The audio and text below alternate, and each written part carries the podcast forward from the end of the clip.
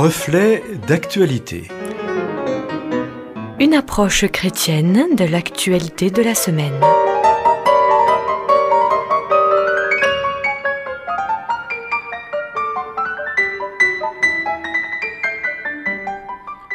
Aujourd'hui, c'est le pasteur Gétro Camille qui nous propose une réflexion intitulée La réalité, pourquoi faire?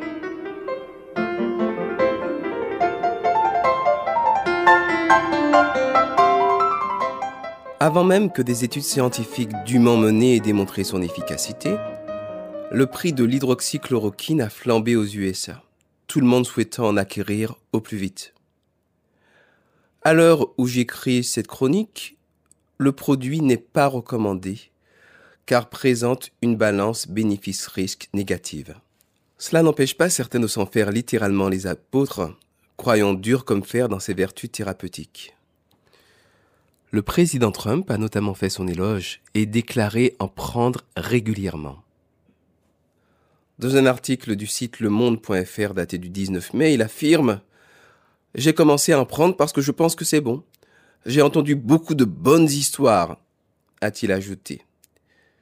Vous seriez surpris de découvrir combien de personnes en prennent, en particulier celles qui sont en première ligne dans les hôpitaux, avant d'attraper le virus, a-t-il conclu.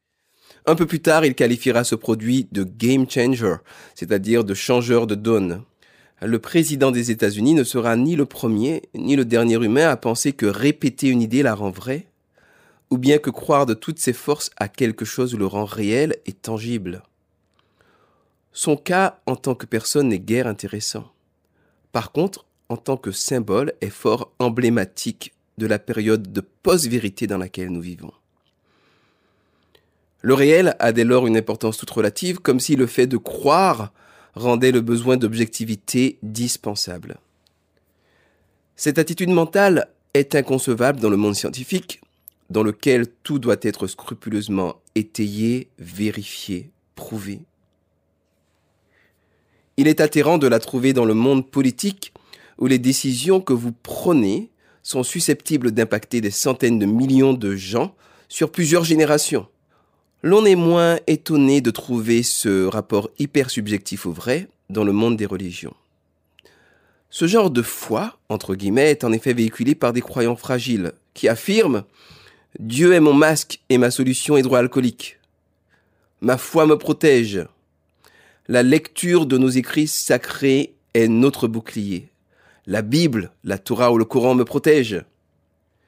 Mais est-ce vraiment la religion en soi qui est en cause, ou la lecture souvent littéraliste que certains font des textes sacrés Ainsi, quand Jésus dit, je vous le dis en vérité, si vous aviez de la foi comme un grain de sénévé, vous diriez à cette montagne, transporte-toi d'ici là, et elle se transporterait, rien ne vous serait impossible.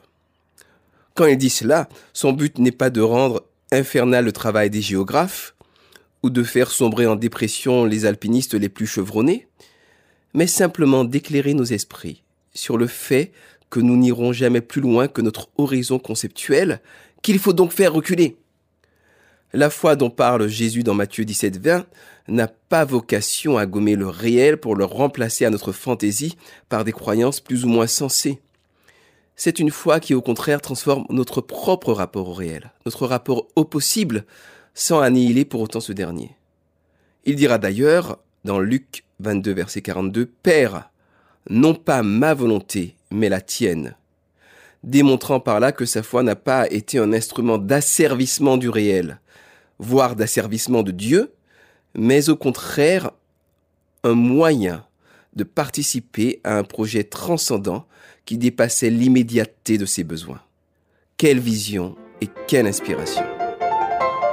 C'était Reflet d'actualité qui vous était proposé cette semaine par le pasteur Gétro Camille. Retrouvez cette émission en podcast.